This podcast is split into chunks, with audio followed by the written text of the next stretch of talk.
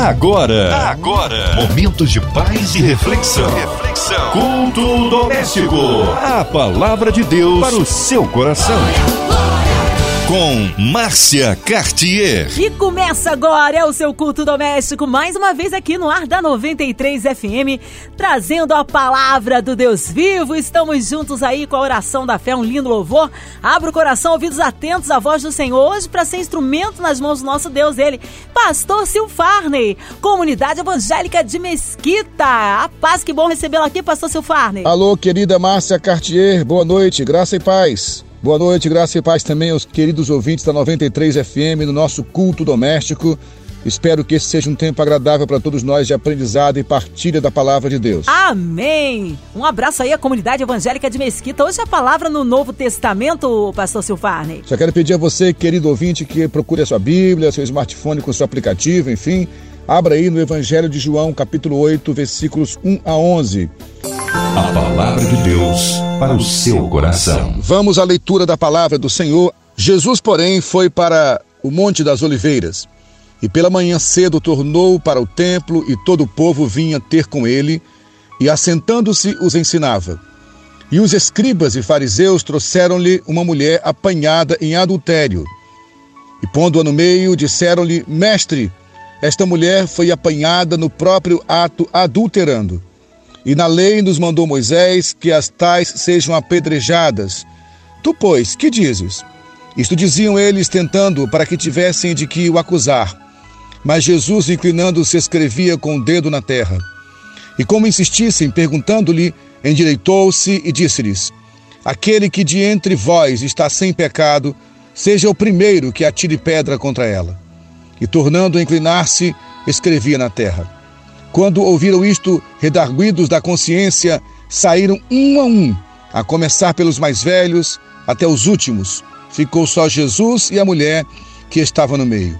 E, endireitando-se Jesus, e não vendo ninguém mais do que a mulher, disse-lhe: Mulher, onde estão aqueles teus acusadores? Ninguém te condenou? E ela disse: Ninguém, Senhor. E disse-lhe Jesus: Nem eu também te condeno. Vai-te e não peques mais. Falou-lhes, pois, Jesus outra vez, dizendo: Eu sou a luz do mundo, quem me segue não andará em trevas, mas terá a luz da vida. Indo até o versículo 12, apenas para dar um contexto no texto que acabamos de ler. Essa é a palavra do Senhor, que sempre é rica e poderosa. Eu espero que mais uma vez nos traga lições que venham ao nosso coração como ensinamento e conhecimento da parte do Pai. Bem, meus amados irmãos, esse é um texto muito conhecido pelos cristãos.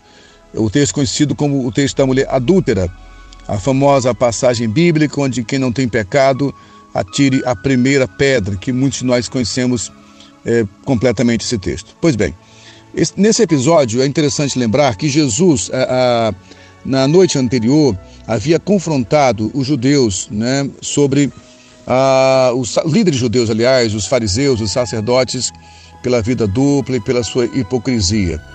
Ele, inclusive, ao, confrontar, ao confrontar esses líderes religiosos, foi tratado por eles com desdém, dizendo que ele vinha da Galiléia e, por ser da Galiléia, não podia ter um profeta vindo daquele lugar. Depois disso, Jesus vai embora e só que os seus acusadores nem conseguem dormir.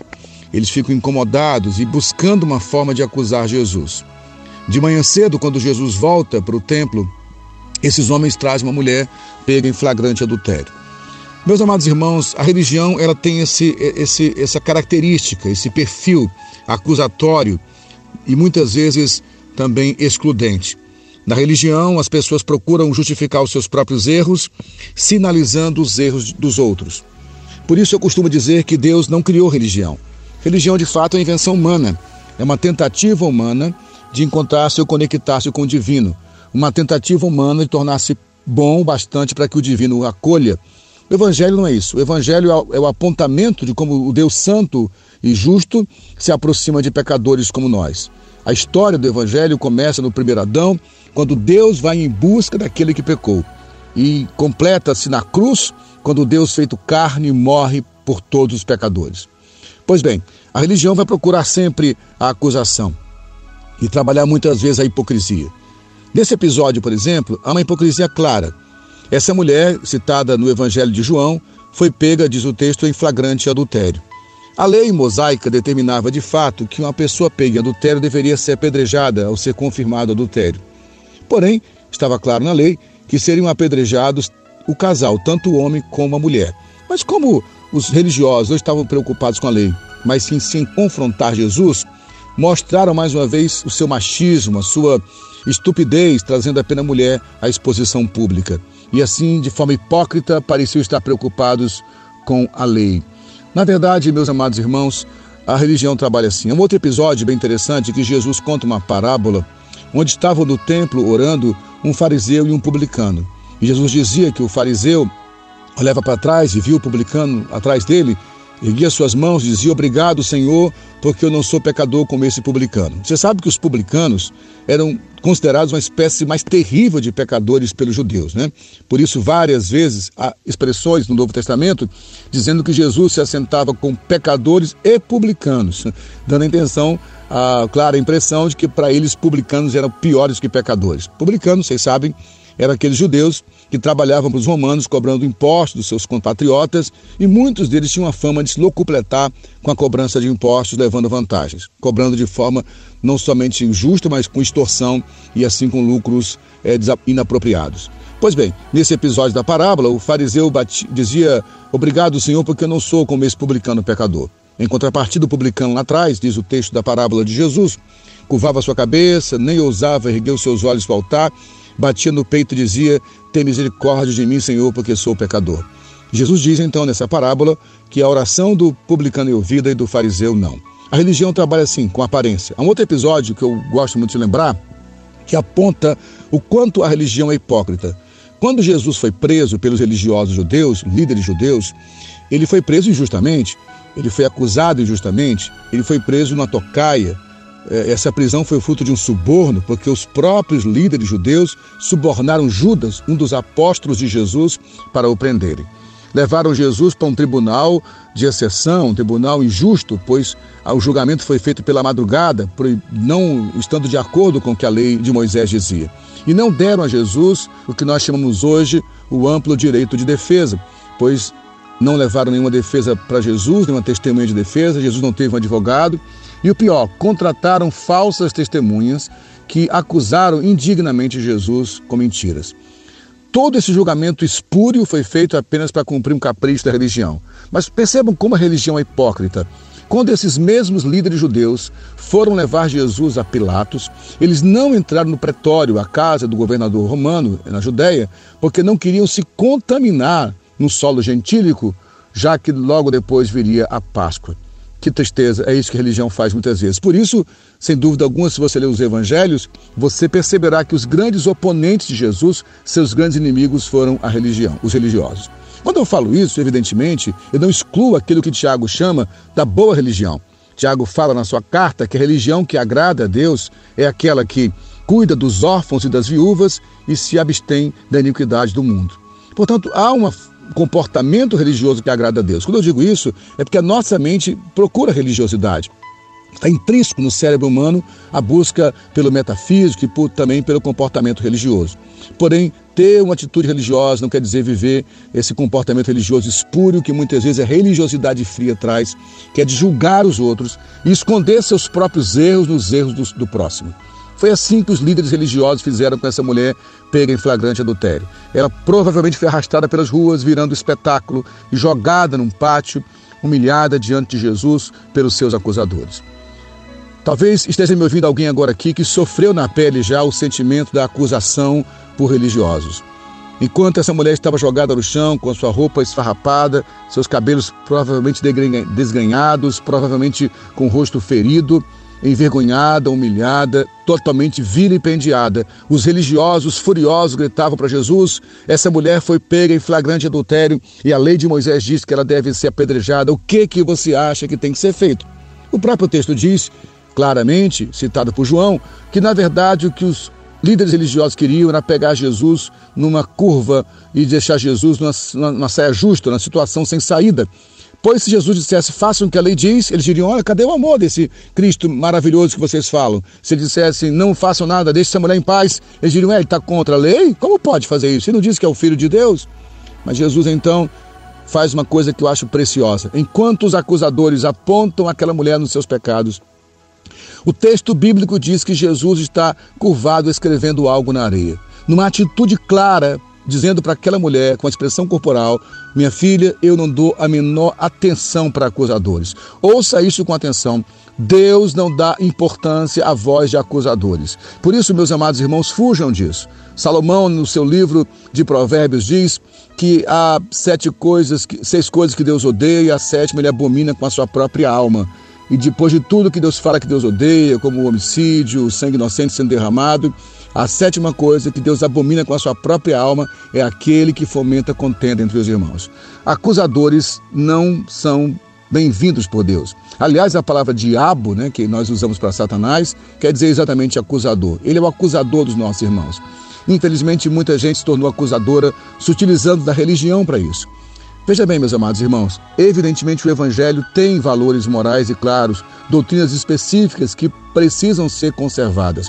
Mas nosso ministério, o ministério da igreja, não é o ministério da acusação, mas o ministério da reconciliação aquele que torna a trazer para o conselho de Deus os filhos que se afastaram. Portanto, se há alguém aqui sofrendo o peso da acusação da religião, eu quero que você entenda que enquanto seus acusadores te acusam, Deus não dá ouvidos para eles. Ao mesmo tempo, eu quero trazer uma palavra de alerta, meu irmão. Cuidado para não entrar nesse lugar.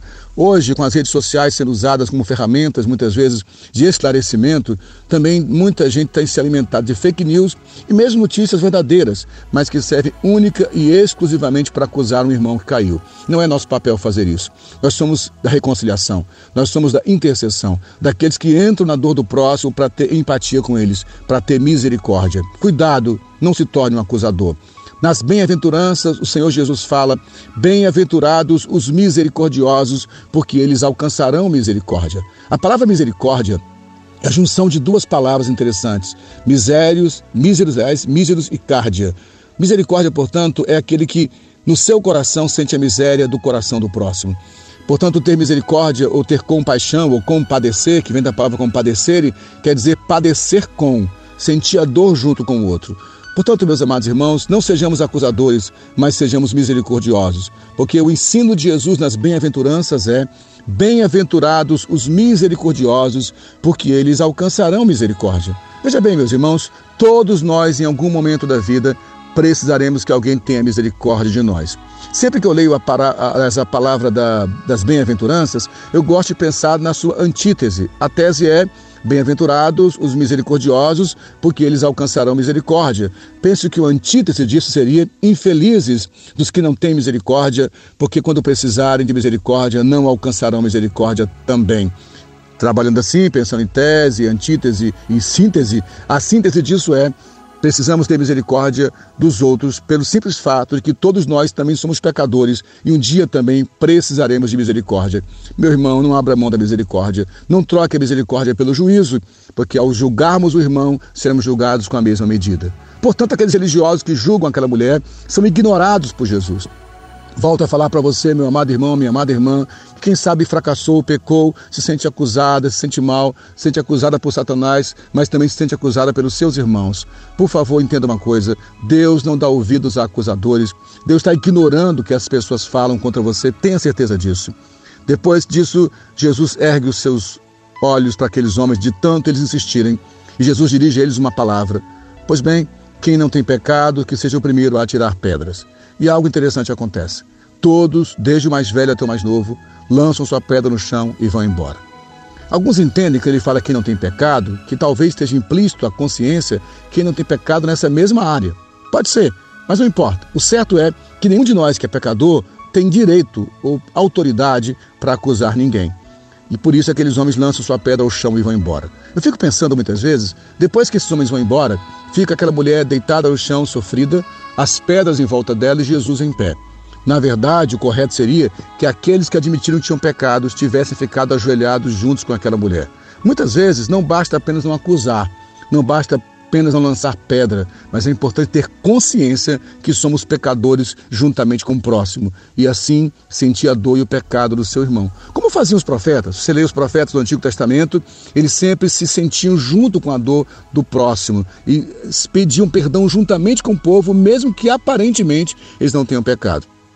Acho até de lembrar do profeta Isaías, que nos seus primeiros cinco capítulos do seu livro, muitas vezes fala, ai de vós sacerdotes, ai de vós reis, até que em Isaías 6 ele cita que tem um encontro pessoal com Deus no seu trono e vê a santidade de Deus assentado no trono, e aí ele muda o ai de vós para o ai de mim. Ele diz, ai de mim, pecador, que tenho lábios impuros. Que essa consciência aconteça em nós, que nós possamos sair do ai de vós para o ai de mim, entendendo que sou um pecador carente da graça de Deus.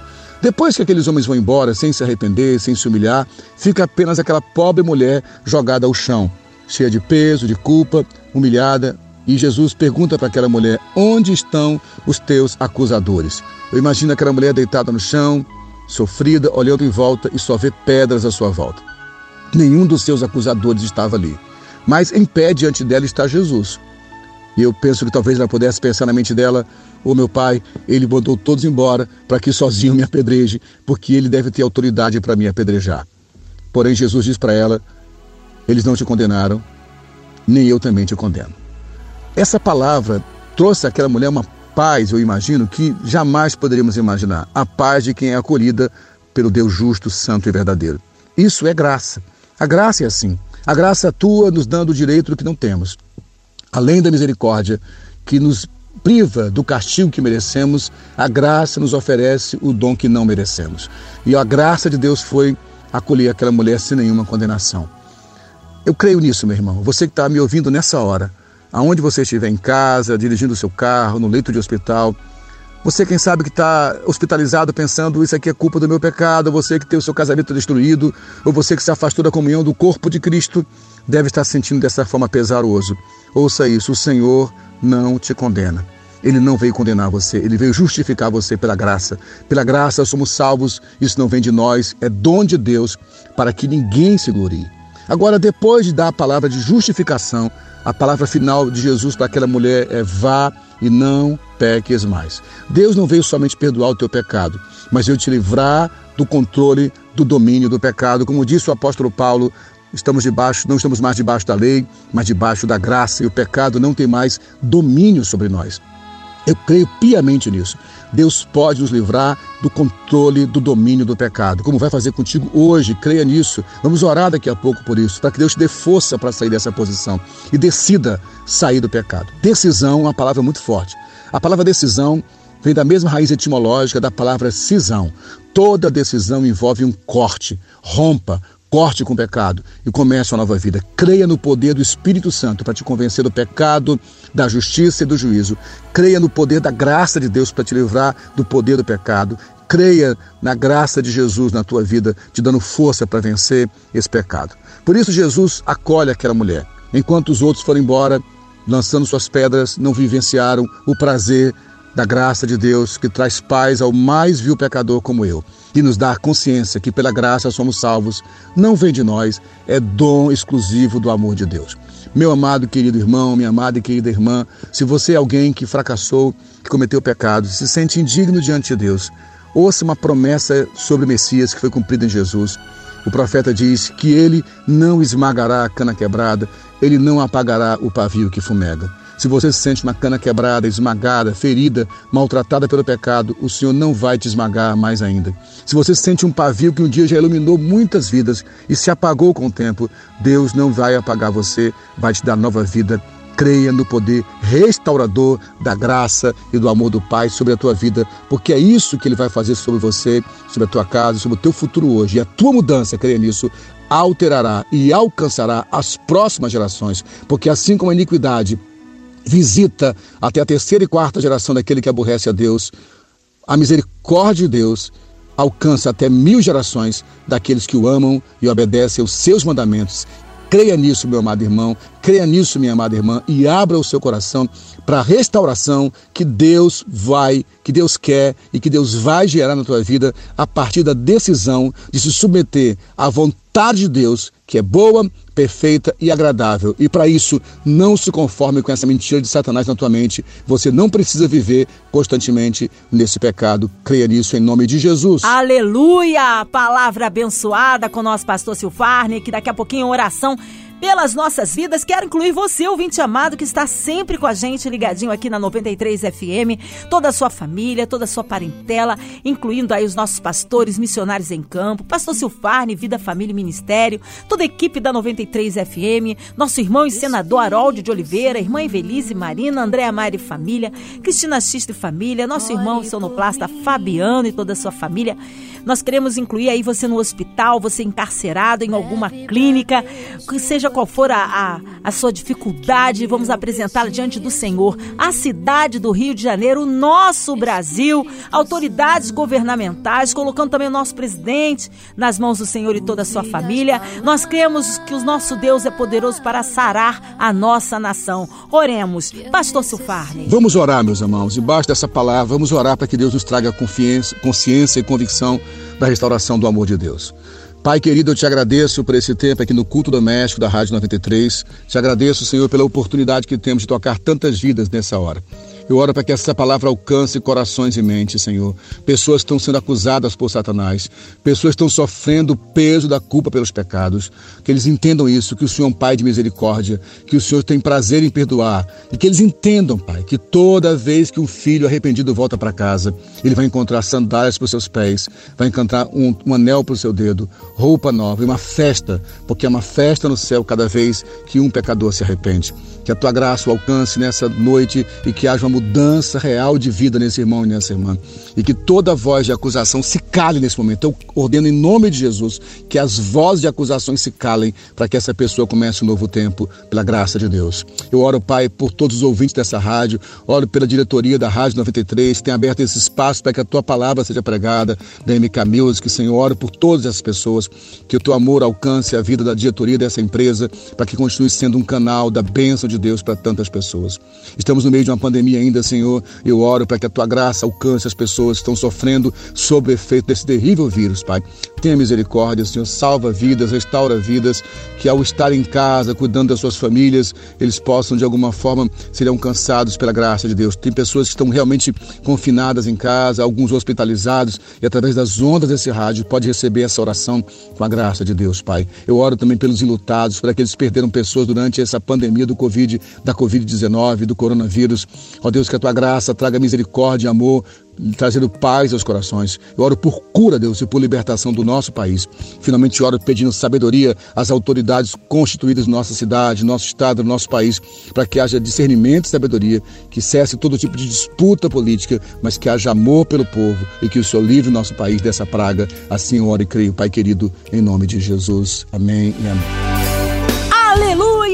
Vai dando glória, meu irmão. Recebe aí a sua vitória. Pastor Silfário, é uma honra recebê-lo aqui mais uma vez no culto doméstico. Ele que é da comunidade evangélica de Mesquita, Pastor Silfarne. Contatos, endereço, fique à vontade é, considerações finais. Obrigado, querida Márcia Cartier, pela oportunidade. Deus te abençoe a sua família, a sua casa. Obrigado, Rádio 93, a esse momento de poder compartilhar com os irmãos da palavra de Deus. Envio aqui meu abraço a todos os ouvintes, especialmente a querida Patrícia, minha esposa, meu filho Aleph, minha nora Suelen. Um abraço à comunidade evangélica de Mesquita, a igreja que tem uma honra de servir como pastor, e a Associação Vida Plena, nossa ONG, que tem trabalhado ali em Rocha Sobrinho, cuidando das crianças vítimas de violência. Quero deixar um convite a você, quiser nos conhecer, Comunidade Evangélica de Mesquita, Avenida Coelho da Rocha, 2146, em Rocha Sobrinho Mesquita. Já voltamos com os cultos presenciais aos domingos, às 9 da manhã, 10h45 da manhã, às 18 horas. Porém, devido a esse momento da pandemia, e isolamento social necessário, é uma quantidade limitada de pessoas. Para isso é importante que você ligue para nós e peça para ter uma vaga em um dos cultos. O telefone da nossa igreja, da comunidade evangélica de Mesquita, é 2792-7614. 2792-7614. Você também pode fazer contato pelo meu WhatsApp. A gente pode bater um papo, conversar, quiser conhecer um pouco mais sobre nós. Meu WhatsApp é 96469 4972. 96469 4972. Pastor Sil Farney, nós podemos falar. E também, se quiser encontrar, eu não sou uma pessoa tão forte em redes sociais, mas se quiser observar o nosso Instagram, é arroba Sil, S-Y-L, underline, Farney, F-A-R-N-E-Y. Sil Underline Farney, é o meu Instagram e também o Facebook é Sil Farney também. Tá bom? Que Deus abençoe todos vocês. Foi um prazer ter esse tempo conosco aqui. Deus te abençoe, traga paz à sua vida, te abençoe em todas as áreas, em nome de Jesus. Amém. Mais uma vez aí, então, uma honra aí receber o nosso pastor Silfate. Seja breve retorno, pastor. O nosso carinho à comunidade evangélica de Mesquita. E você, ouvinte amado, continue por aqui. Tem mais palavra de vida para o seu coração.